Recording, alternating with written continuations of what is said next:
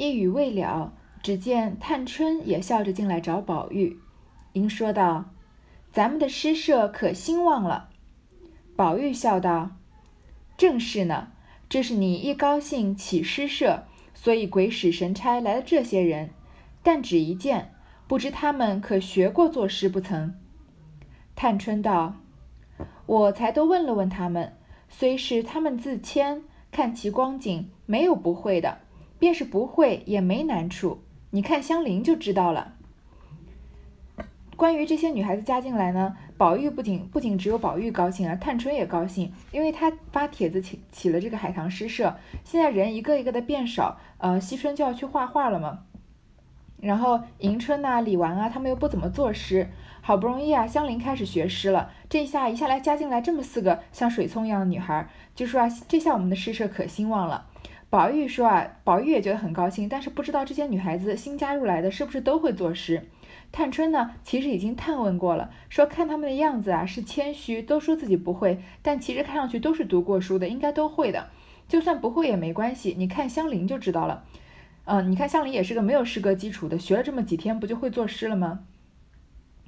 袭人笑道：“他们说薛大姑娘的妹妹更好，三姑娘看着怎么样？”探春道：“果然的话，据我看。”连他姐姐并这些人总不及他。袭人听了，又是诧异，又笑道：“这也奇了，还从哪里再寻好的去呢？我倒要瞧瞧去。”探春道：“老太太一见了，喜欢的无可不可，已经逼着太太认了干女儿了。老太太要养活，才刚已经定了。”宝玉喜的忙问：“这果然的？”探春道。我几时说过谎？又笑道：“有了这个好孙女儿，就忘了这孙子了。”袭人笑着说：“啊，他们都说薛姑娘的妹妹更好，他们都说薛宝琴好啊。三姑娘，探春你看怎么样？因为袭人还就是他们要去看那些女孩的时候，袭人不愿意去看嘛，因为她发现宝玉犯了一点痴病了。探探春也同意这个说法，说啊，连她姐姐这些人总不及她，连薛宝钗啊，并。加上林黛玉啊，这些所有人加起来都不及薛宝琴，这个评价就过高了。因为薛宝钗在贾府里面已经算是嗯最出风头的人物了嘛。袭人啊就觉得又是诧异又好笑，因为我们说井底之蛙嘛，那井底里面的蛙只能看到井上的一一片天，在贾府这些人来啊，他们已经不是井底之蛙了，他们能看到的好的女孩啊，薛宝钗也就到顶了。居然这会儿出来一个薛宝钗，加上其他并其他这些姐妹加起来都不及的薛宝琴，那能好到什么样呢？薛宝，呃，宝袭人就说啊，哪里还哪里还有更好的呀？我倒要去看看。探春说啊，老太太看到了，喜欢的无可不可。贾母特别喜欢薛宝琴，她已经逼着太太认了干女儿了。她逼着贾宝玉的妈妈这个王夫人认薛宝琴当干女儿，说要要她来养活，才已经定了。我们都知道贾母喜欢年轻的孩子，喜欢跟他们一起玩。但是她对薛宝琴的这种喜欢啊，就是特别的亲密，一下子就想要立刻就跟他发生这个亲戚关系的，就让王夫人她当干女儿了。宝玉当然高兴了，有有好的女孩子嫁嫁进这个贾府来，他当然是高兴的。但这里贾贾宝玉虽然这些女孩子有可能薛宝琴啊，可能比薛宝钗比林黛玉还漂亮什么的，你后面看可以看得出来，薛宝琴也非常的有才华。但是宝玉对这世界上所有女孩子的爱是一种，他对林黛玉的爱是是另外一种了。所以他虽然很高兴啊，但他并不是高兴觉得他可以跟薛宝琴发生点什么事情，他只是天生的认为女孩子多就是一件好事情。然后探探春就说啊，我什么时候说过谎啊？我骗你干嘛？然后又笑啊，说有了这个好孙女儿就忘了这孙子了。说这会儿呃史老太君认了薛宝琴当孙女儿了，他会把你这个孙子给忘了。就像我们现在常常发现，这个国家政策改变了，可以生二胎啊。然后有一些亲戚或者朋友就会对着这个投胎的儿子或者孩子、儿子或者女儿说啊，说你爸妈要再有给你个小弟弟小妹妹就不喜欢你了。其实我小时候也被这样逗过，虽然我没有什么弟弟妹妹，但是嗯，表弟堂弟这种还有的。这个大人还有时候会开玩笑说，你看现在有个小弟弟了，你家人奶爷爷奶奶就不喜欢你了。这种话，嗯。我我希望我的听众们都不要去开这种一点都不好笑的玩笑，而且对于小孩子来说，就算就算他明明知道你是开玩笑，对孩子来说也是很伤心的，因为小孩子的世界里面没有什么大事嘛。你可能在你在求学期间，你考试没有考好，就是你人生中最重要的事情。也许你在比如说你考大学的时候，高考失利就是你人生中最大的失败。也许你工作以后会经历一些其他的失败，或者你也许你爱上的人不爱你啊，或者嗯相爱的人要分开啊这样的失败。但是在小孩子的时候呢，嗯，他他的世界里面就是他的世界就是这么点小嘛，他的人生经历就这么几年，他身边最亲近的人就那么几个。如果你就是觉得自己好笑、开玩笑啊，就要这样否定，嗯，一个孩子这个可以说是全身心寄托的东西，这对于孩子来说伤害是非常大的。所以，对于这样子的玩笑，我一点都不觉得好笑。能笑着说出这种话来来的人啊，说什么你以后有了小孩子、小弟弟、小妹妹，你爸妈就不喜欢你了？我觉得笑着说笑着说出这种话来的人啊，内心其实是很恶毒的。而且，我觉得我们不应该小看这件事情，这一件事情其实是一个比较严重的问题。嗯，我希望我的读者不要，我的听听众们不要有这样子，嗯，我觉得有一点扭曲的心理啊。探春这里跟贾宝玉开玩笑说啊，有了好孙女儿就忘了你这个孙子了。贾宝玉当然不会像我刚刚说的那些小朋友一样觉得很受伤了。贾宝玉啊，他觉得女孩子越多越好才对呢，对吗？宝玉笑道：“这倒不妨，原该多疼女儿些才是正理。明儿十六，咱们可该起社了。”探春道。林丫头刚起来了，二姐姐又病了，终是七上八下的。宝玉道：“二姐姐又不大作诗，没有她又何妨？”探春道：“索性等几天，他们新来的混熟了，咱们邀上他们岂不好？这会子大嫂子、宝姐姐心里自然没有失信的。况且湘云没来，平儿刚好了，人人不合适，不如等着云丫头来了。”这几个新的也熟了，平儿也大好了，大嫂子和宝姐姐心也闲了，香菱事业长进了，如此邀一满社岂不好？咱们两个如今且往老太太那里去听听，除宝姐姐的妹妹不算外，她一定是在咱们家住定了的。倘若倘或那三个要不在咱们这里住，咱们央告着老太太留下他们在园子里住下，咱们岂不多添几个人，越发有趣了。宝玉听了，喜得眉开眼笑，忙说道：“倒是你明白，我终究是个糊涂心肠，空喜欢一会一会子，都想不到这上头来。”宝玉。听到探春说有孙女就忘了孙子啊，他一点都不介意。他说本来就应该多疼女儿一些才是正理。你看贾宝玉这个人，他本来就把自己，他首先把男人看得很轻，第二他把自己看得很轻。他不管他不管是姿态上面的做小伏低啊，还是宝钗在他挨打的时候，呃流露出的一些心疼。他说这会子为了这个死了也，嗯，值得了。他不仅是姿态上会做小伏低，他把自己的生命看得都很轻。所以探春说他们说史老太君会偏疼宝琴不疼他。他一点都不觉得受伤啊，他觉得这件事情本来就是应该的，本来就应该多疼女孩一些啊。女孩这么美好的事物，不疼他们疼谁啊？难道疼我这种这个污泥一般的人吗？像污泥赖狗一般的人吗？对吗？然后说啊，明天十六，他们之前说这个诗社不是要初一十六起社吗？这会儿应该起社了。探春就说呢，林丫头刚起来了，林黛玉啊可能生完病刚好。二姐姐又病了，迎春又生病了，终是七上八下的人啊，零零落落的都不全。那宝玉就说：“迎春啊，她本来就不大做事，你看她前面就没怎么参与嘛，没有她又何妨？”探春就说：“啊，那不如等几天，他们新来的混熟了，咱们邀上他们岂不好？新来的这些女孩子啊，嗯，跟我们混熟一些，我们就把他们一起请过来，多好啊！这会儿啊，大嫂子、宝姐姐心里自然没有失信的。为什么？因为李纨和宝钗家里都有亲戚来了嘛。”李纨有他哥哥婶嫂子带的两个女儿，一个李文，一个李琦。那薛宝薛宝钗有她的这个堂妹妹薛宝琴，所以他们都没有失信啊，要跟家里人叙旧啊。那湘云呢，又在史家这会儿没来。平儿呢，林黛玉病刚刚好，人人不合适，没有一个人啊，就是可以这精神抖擞的有最完美的状态出席这个诗社。不如等着湘云来了，把这些新的人也我们跟他们也混熟了，那个林黛玉的病也好了。大嫂子、宝姐姐，这个李纨和薛宝钗的心也闲下来了，香菱的事业长进一些了，这样邀一满社岂不好？你看这一满社用的多好，每一个人这个要等等每一个人啊都恢复他们到他们最佳的状态，还能加上这四个新来的女孩，邀一个满社多好啊！然后，呃，探春就继续出主意啊，说我们如今往老太太那里去打听打听，宝姐姐的妹妹不算，薛宝琴啊，一定是住在贾府里的。因为薛宝钗、薛姨妈这一大家子，等于整个薛家都是住在贾府的嘛。那薛宝琴来投奔他，投奔他们薛家，当然也要住在贾府了。然后呢，剩下那三个啊。李文、李琦和邢夫人的这个侄女邢岫烟，他们三个人如果本来不打算在贾府住呢，那我们就央告老太太留他们在园子里住，让这三个女孩也住到大观园里来，这样我们就多添几个人，这样不就更有趣了吗？再加上贾母本来就喜欢这些年轻孩子热闹的，她一定会同意的。贾宝玉啊，听了喜得眉开眼笑。他虽然喜欢这些女孩子，但他没有像探春这么呃，这个深思远虑，想到说把他们留在呃大观园里面。所以听到探春这么一说啊，他说啊，倒是你明白，我是个糊涂人，糊涂心肠，空喜欢一回子。看到这么多女孩，我高兴，但是倒没想到这上面。说着，兄妹两个一起往贾母出来，果然王夫人已认了宝琴做干女儿，贾母欢喜非常，连园中也不命住，晚上跟着贾母一处安寝。薛科自向薛蟠书房中住下。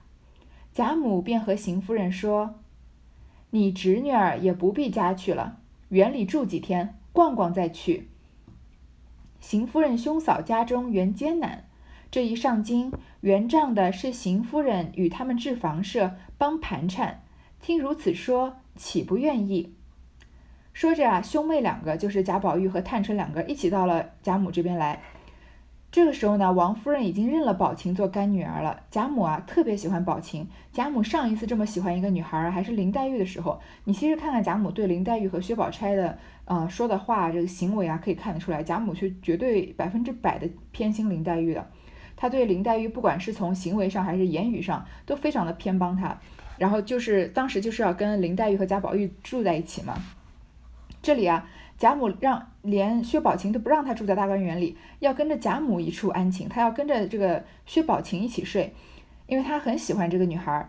然后呢，唯一来的这个男人啊，薛科就在薛蟠的书房里住下了，因为薛蟠本来也不跟他们这些女孩一起住在大观园里面嘛，肯定是住在外面。那薛蟠这会儿又不在家，所以薛科就住下了。贾母啊，就和邢夫人说：“说你侄女也不必家去了，邢岫烟啊，也在园里住几天吧，逛逛再去。”邢夫人的兄嫂家中原艰难，原来啊，呃，邢岫烟的父母啊，家里面已经很艰难了，来上京啊，其实就是来投奔邢夫人的。所谓的投奔，也就是占你点便宜，问你要点钱嘛，想让邢夫人，因为邢夫人毕竟是风光的嫁入贾家了，让自己的这个妹妹啊，给他们置房舍，帮盘缠，给他们买房子，还给他们钱，这这样的一对夫妻也算是做人比较失败了。听着他们这么说啊，岂不愿意？就当然愿意了。这里其实为后面埋下的一个伏笔啊，他这里告诉你，邢岫烟她是家道中落的，而且她家里面很穷。你这么看她的父母啊，为了要投奔邢夫人，投奔自己妹妹，还要想着邢夫人帮他们买房子，还要帮盘缠，可以可见她的父母也不是很上路子。所以邢岫烟在这样家庭长大呢，虽然性格你后面能看得出来，邢岫烟的性格很很好，很温柔，但是她的生活是很困苦的，她也是算是个挺命苦的女孩了。邢夫人便将秀烟交与凤姐儿，凤姐儿筹算的园中姊妹多，性情不一，且又不便另设一处，莫若送到迎春一处去。倘日后邢岫烟有些不遂意的事，纵然邢夫人知道了，与自己无干。从此后，若邢岫烟家去住的日期不算，若在大观园住到一个月上，凤姐儿亦照迎春的份例送一份与秀烟。凤姐儿冷眼颠簸，秀烟心性为人，竟不像邢夫人及她的父母一样，却是个温厚可疼的人。因此，凤姐儿又怜她家贫命苦，比别的姊妹多疼她些。邢夫人倒不大理论了。邢夫人啊，把邢秀烟交给凤姐儿，凤姐是管家的嘛，再加上凤姐是她的媳妇儿，那媳妇儿媳妇儿帮婆婆处理事情是应该的。然后凤姐就想啊，大观园里面的姊妹很多，每个人的性格都不一样，而且也不太方便啊。另外开一个园子专门给这个邢岫烟住，就想啊，把邢岫烟送到迎春那儿去就好了。如果以后啊，邢岫烟有些有些不顺遂的事啊，即使邢夫人知道了，也跟她自己没关系。你看曹雪芹这里寥寥几笔啊，又随便随随便便就把王这个王熙凤的这个计谋啊描绘的这么入木三分啊。他随便想一想，说觉得。应该把邢岫烟放在哪儿呢？这是她婆婆的侄女，可以算是一个烫手山芋了。伺候的不好呢，肯定她婆婆要找她麻烦。那太过于这个对她太好的话，对于这个贾府又有点家道中落了，钱又不太适合，对吧？你说另开一个园子给她一些丫鬟什么的，所以就送到迎春那儿去。迎春是什么人啊？是贾赦的庶出，是贾赦的女儿。那其实她也要叫邢夫人母亲的，对吗？所以。嗯，邢岫烟在迎春那里有什么照顾不周的？那就是邢夫人自己的女儿照顾邢岫烟不周，那就怪不到他媳妇儿这个媳妇儿身上来了。你看这个是多么深谋远虑啊，在一一一刹那之间就想到了这么远了！即使邢夫人知道啊邢岫烟不遂意啊，也跟自己没关系。然后以后呢，邢岫烟如果回家就算了，如果她在大观园啊住了超过一个月，那迎春的份例啊，她就也送一份给邢岫烟。这些小姐们之前份例好像每个房间就二两银子吧，还是？嗯，还是几两银子，反正也不多，那就多给多给，按照迎春的给秀烟一份嘛，应该肯定不止二两银子，因为好像袭人已经拿了二两了，对吧？反正就算是十两吧，我前面也不太记得了，反正这也没有多少钱，那总比另外开辟一个院子给他一些丫鬟，然后再给他份例银子要便宜多了，对吧？然后凤姐儿，你看这里冷眼颠躲。秀烟心情为人，她冷眼旁观啊，因为她在秀烟是一个新加进来的人，她对她不熟悉，所以凤姐没有轻易的下评论评价。她觉发现啊，秀烟这个女孩啊，不像邢夫人和她父母一样这么不上路子，是个温厚可疼的人，是个温柔敦厚啊又惹人怜爱的女孩。你看她在这样的环境下长大，居然能长出这样的性格，倒是也挺难得的。所以凤姐呢又可怜她家贫命苦。因为家里穷嘛，之前说过了，然后命苦啊，因为父母也不上路子，所以凤姐比别的姊妹还多疼邢岫烟一些。邢夫人倒不大理论了，邢夫人就不太就不会再找王熙凤什么麻烦了。这里其实都是为日后邢岫烟的这个命运要写下一个伏笔。其实邢岫烟在大观园这个，嗯，进了贾府的女孩子里面啊，命运都应该算是不错的了，也可能也跟她这个温柔温柔敦厚和命苦。就在逆境中成长有有一定的关系，可是你想，在这个贾府的女孩子哪一个不温柔，哪一个不敦厚，哪一个不是嗯，就是少爹少妈的，在在一个逆境里面成长的？你看命苦再苦也苦不过香菱吧，但是没有不是每个人都能有都有像邢岫烟这样还不错的结局了，就让人讲起来就倒是忍不住就要叹息一声了。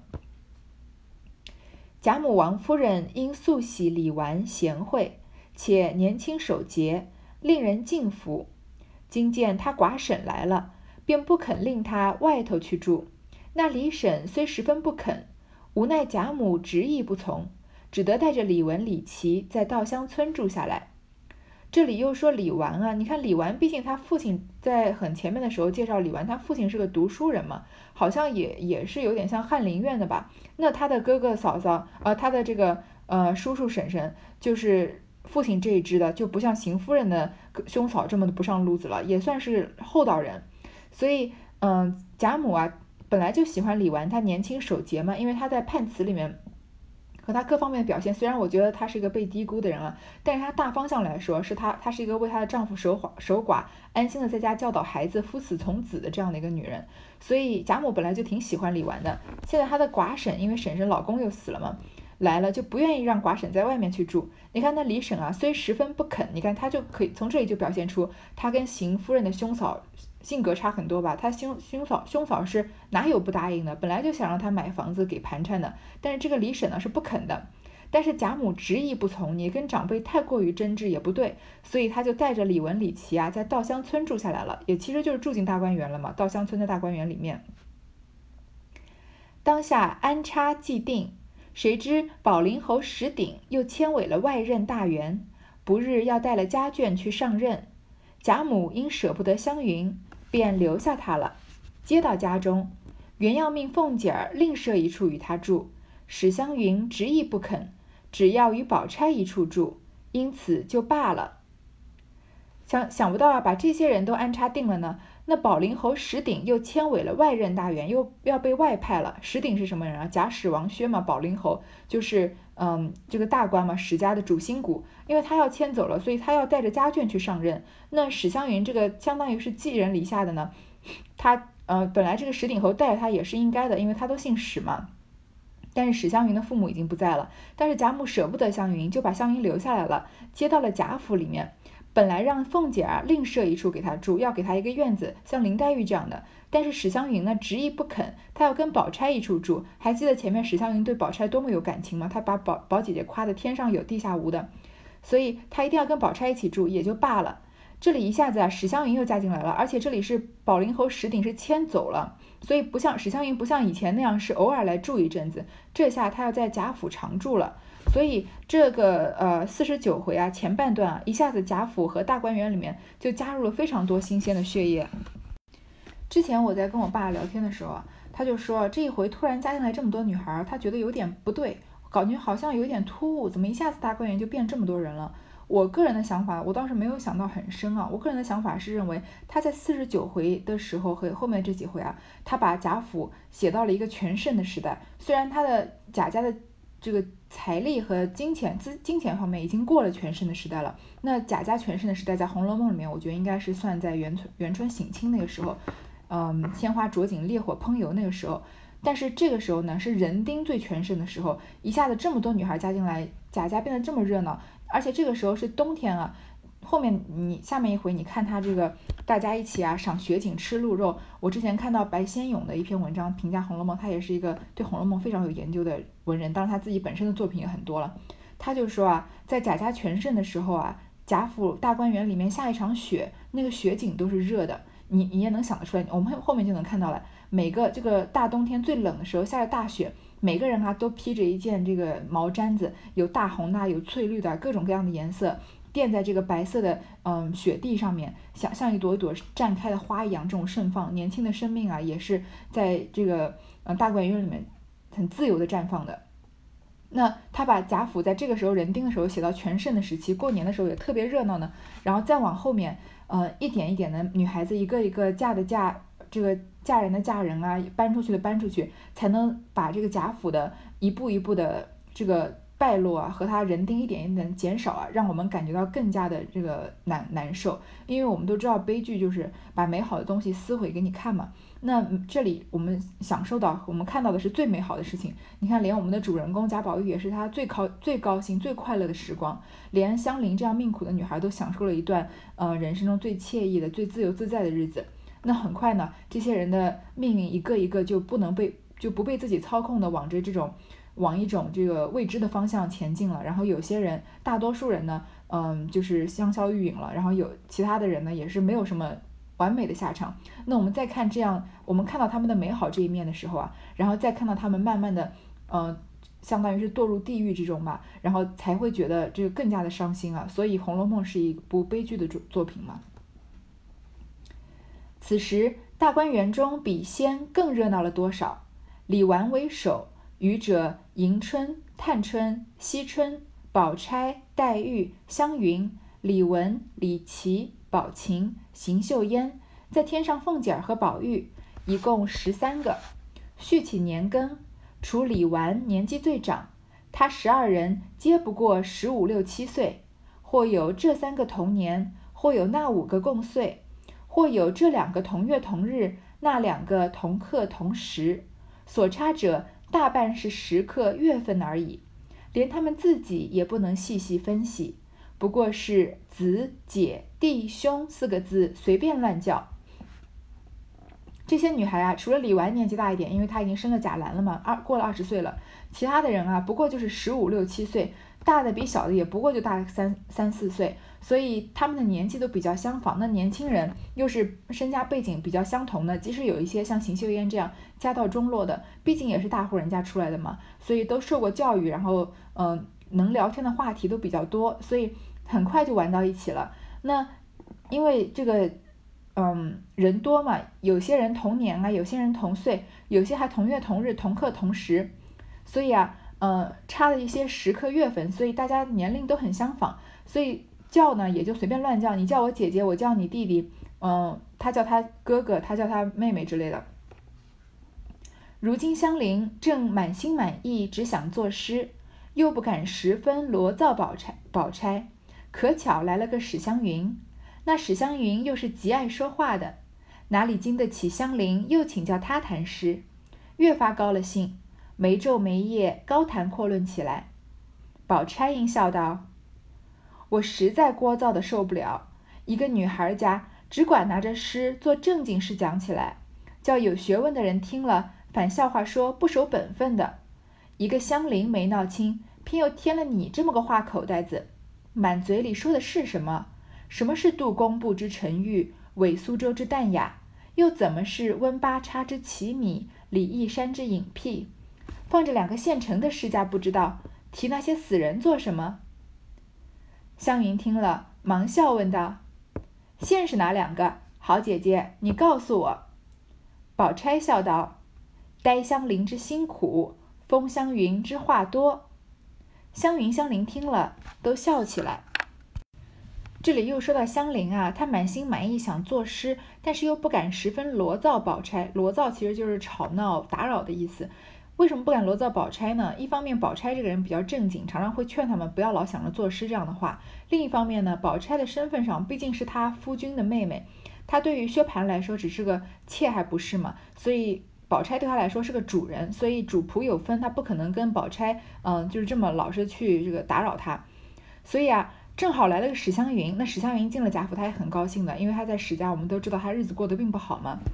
那史湘云啊，又是个爱说话的。平常她在史家可能因为常常被这个呃粗暴的对待啊，所以也没个人说话。你看她，她跟丫鬟都能讲那么半天，讲阴啊阳的。那来到贾府，她又解放了自己的天性了嘛。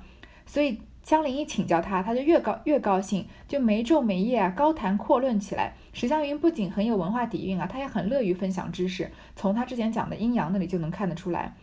所以他跟香菱两个人啊，就是一拍即合。香菱想要学，他想要说，所以每天两个人就没日没夜在那儿说。宝钗就笑着说啊，我实在是聒噪的受不了了，你们实在是太吵了。女孩家啊，只管拿着诗做正经事讲起来，这样不好啊。因为宝钗一直觉得做女工啊这些是正经的事情嘛，这样的话叫有学问的人听了会笑话你们不守本分的。同样的话，他也教育过林黛玉吧。一个香菱没闹清，偏又添了你这么个话口袋子。说史湘云是话口袋子，还真是太贴切了。因为史湘云肚子里面有一肚子的话，她可能在史家一个口袋子把口封起来了，没有人讲。一到贾府啊，这个口袋的封口给解开了，满肚子的话都噼里啪啦的往外倒。加上香菱这个呃湘云这个人性格又有一些男孩子气嘛，所以可能讲话什么也比较不拘小节，可能动作还比较大这样。所以嗯，这个话特别多。说你满嘴里说的是什么呀？怎么是杜工部之沉郁，伪苏州之淡雅？这些东西啊，嗯，宝钗说的好像自己不知道一样那，因为她用反问句嘛，怎么是？然后又怎么是？其实这些东西，宝钗肯定也是信手拈来的。香菱知道的东西，她不会不知道的。那杜工部其实就是杜甫了，也就是唐代诗人，已经我们不太需要说了。那大李杜嘛，李白和杜甫，嗯。因为这个杜甫啊，曾经担任过这个检校工部员外郎，所以也有人称他为杜工部。那杜甫我们都知道，他跟李白比啊，他的诗歌的风格用沉郁来说是再恰当不过了。这个浮沉的沉，抑郁的郁，因为杜甫的诗啊，大多数都是忧国忧民的，把这种呃生活的这个这个困苦啊，和对国家的这种抱负，对要建设国家的这种希望，然后又不得志的这种感情，发挥的淋漓尽致。因为虽然唐朝是中国的极盛时期呢，但是杜甫是生活在这个唐朝由盛转衰的这种时期，所以他经常就是他经历这些社会动荡、政治灰暗、人民这个人民的困苦啊，所以他都他的诗歌都是反映这种，呃社会的矛盾和人民的疾苦，有非常强烈的忧患意识。在我心里面，杜甫就好像那种，就是一直考大学考不上，然后一直复读，一直复读，复读到老死的。但是比那种人还不一样，因为那种人他们的这心里面的郁结啊，是自己自己对于自己私人的前途，嗯，和自己个人命运的这种不公。但是杜甫是那种忧国忧民，他是他是无法报效国家和觉得这个。国家正在也就像贾府一样由盛转上衰啊，但是他却无能为力的这样一种复杂的情绪，但是有一种非常这个民族大义的这种情绪啊，写出来的这些诗，所以杜甫写出来的诗就是非常沉这种沉郁的风格。那他也非常的呃这个擅长写的就是这个律诗。我们随便看这个杜甫诗歌成就里面比较有名的，也是我们应该学过的一首叫《登高》啊，里面的四句：万里悲秋常作客。百年多病独登台，艰难苦恨繁霜鬓，潦倒新停浊酒杯。这个当时我背的时候觉得很拗口啊，但是另外一方面也是因为，因为我们喜欢背那种就是很华丽的，然后嗯就比较怎么说，像后马上要讲的这个李商隐这种“锦瑟无端五十弦，一弦一柱思华年”，这样读起来很顺口的。但是杜甫的这些诗呢，就是感觉每一个字都要印记，因为你没有他那种感受，就是那种字字血泪的感觉。你看这里。万里悲秋常作客，百年多病独登台。我都不太需要怎么解释，你就感觉到是不是一个这种潦倒颓废的，呃，不仅是就是自身命运非常这个痛苦的，然后同时国这个国家也到了危难关头的这个时候。你看一个人他已经百年多病，他这已经身体已经就快不行了，病入膏肓了，然后独自还要登高啊，然后。呃，艰难苦恨繁霜鬓啊！你看他的忧愁都爬上了他的鬓角，都变增多了白发，发边有这个霜雪啊。潦倒新停浊酒杯，连这个呃，这个重阳登高，因为这首诗登高嘛，登高本来应该喝酒的，但是因为自己衰老多病啊，所以呃，连这个酒啊都要新停，都不能喝了，这个酒杯都要翻开，都要这个扔掉了。非常的伤怀啊，就是所以杜工部的沉郁是非常的呃讲的非常对的。下面这个韦苏州呢，就是一个不太红的唐代诗人，叫韦应物。我说他不太红，其实有一点嗯。有点有点偏颇，他只是没有像李白、杜甫这么有名，但是他也确实是一个非常有名唐唐代诗人。然后，因为他曾经出任过苏州的刺史，他倒不是苏州人啊，所以别人就称他为韦苏州。他的诗风呢，诗的风格就比较呃恬淡高远，比较喜欢写景物和描写这种呃归隐的生活，有点像陶渊明那种那种风格的。但是他的具体很很出名的诗不多，我们这里就不我就。我说，至少对于我们这个普罗大众来说，嗯，听过的不太多，所以我们就这里就不说了。然后呢，湘云又说什么温八叉之奇米？温八叉也是唐代著名的诗人和词人，叫温庭筠。这个名字听起来就已经有一些这种奇米的样子了。这个奇米就是那种非常艳丽、非常非常辞藻、非常华丽精致的。然后，嗯，米呢又有一点糜烂的，就是嗯，常常写这个闺中情调的这个诗。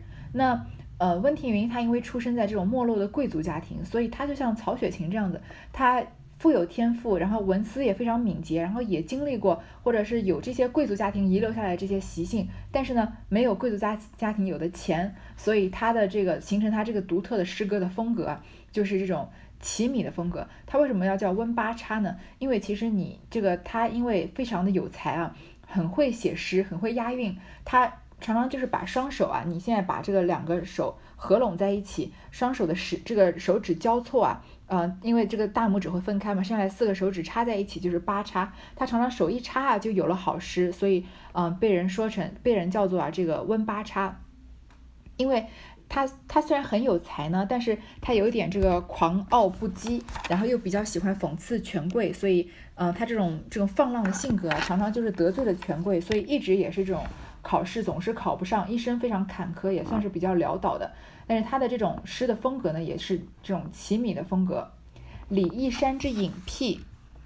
李义山啊，其实就是李商隐，他字是义山，他跟前面这个温庭筠啊，常常并称为温李，他们俩的诗在那个时代是呃可以一较高下的。那李商隐呢，虽然我前前面只呃举这个例子，锦瑟无端五十弦，一弦一柱思华年，你我感觉他的诗也是有这种奇米的风格的，但是他跟温庭筠有什么不一样呢？他隐僻，他常常是以一种呃有这种嗯艳丽的诗啊。来，其实是针砭时弊来表达一种，呃，对于国家或者对于更高层次的这种一种讽刺。有些东西表面上好像是在歌颂一个东西或者一个人，但其实是在抒发自己的情怀。你想想看，“锦瑟无端五十弦，一弦一柱思华年”，感觉是很华丽吧？那么精美的琴啊。这个瑟这个琴啊，为什么有五十根弦？每一根弦都让我追忆我的青春年华。但是你看后面一下就，呃，这个颔联一下，庄生晓梦迷蝴蝶，望帝春心托杜鹃。这个我们都知道，庄周他做了一个梦，梦里自己变成了蝴蝶，醒来之后不知道是庄周做了梦，梦见自己变成蝴蝶，还是蝴蝶做了一场梦，梦见自己是庄周。所以他用这个庄周化蝶的这个梦，呃。做他做他的这个颔联嘛，然后望帝把自己的忧恨托生于杜鹃，这里是另外一个典故了。然后沧海月明珠有泪，蓝田日暖玉生烟。这个明月沧海啊，有这些像人鱼一样的，我们叫做鲛人啊，在古代，呃，鱼字旁一个交朋友的交，流下了一滴一滴的眼泪啊。然后蓝田日暖的这个玉石啊，才能化成青烟。最后一句点题啊，此情可待成追忆，只是当时已惘然。此情此景啊，为什么要到现在才追忆呢？只是因为当时心中只是一片茫然啊，当时是身在福中不知福啊，不珍惜年轻时候的呃美好的青春年华。所以你看李商隐这个诗句是不是？虽然他他有奇米的风格，但是他是隐僻的，他是。它背后有更深一层的意思，其实它很多时候诗背后的意思是是比较悲哀的。他这首诗其实也是跟他的嗯纪念他的亡妻，对他对他亡妻的一种思念和对自己青春年华的这样的思念。所以说这四个人的风格啊，说的都很到位。但是宝钗说啊，你说这个说什么杜工部沉郁，韦苏州淡雅，问八叉奇米，离离异山隐僻啊？我看你有两个现成的诗家都不知道，说那些死人干什么？现在已经是清朝或者是明朝末了嘛？那嗯，唐朝的诗人都已经去世了，所以薛宝钗就说有两个现成的大诗人你不说，湘云就赶快笑着说是谁啊？好姐姐你告诉我。然后宝钗就说啊，呆香菱之辛苦，风香云之话多。你看这。讲的多巧又很好笑，香菱是呆的，她不是说痴傻，她是因为一心要学诗，有一点愣愣的，整个人有点木木的，所以呆香菱辛苦，她心里苦，因为一心想要学诗嘛。风湘云之话多，你湘云疯疯癫癫的，像个话口袋子，然后话这么多，就呃这个就他就把这个湘菱和湘云啊说成现代的两个诗人，就是很好笑了。湘云和湘菱听了呢，就都笑了起来。好，这一段先读到这儿。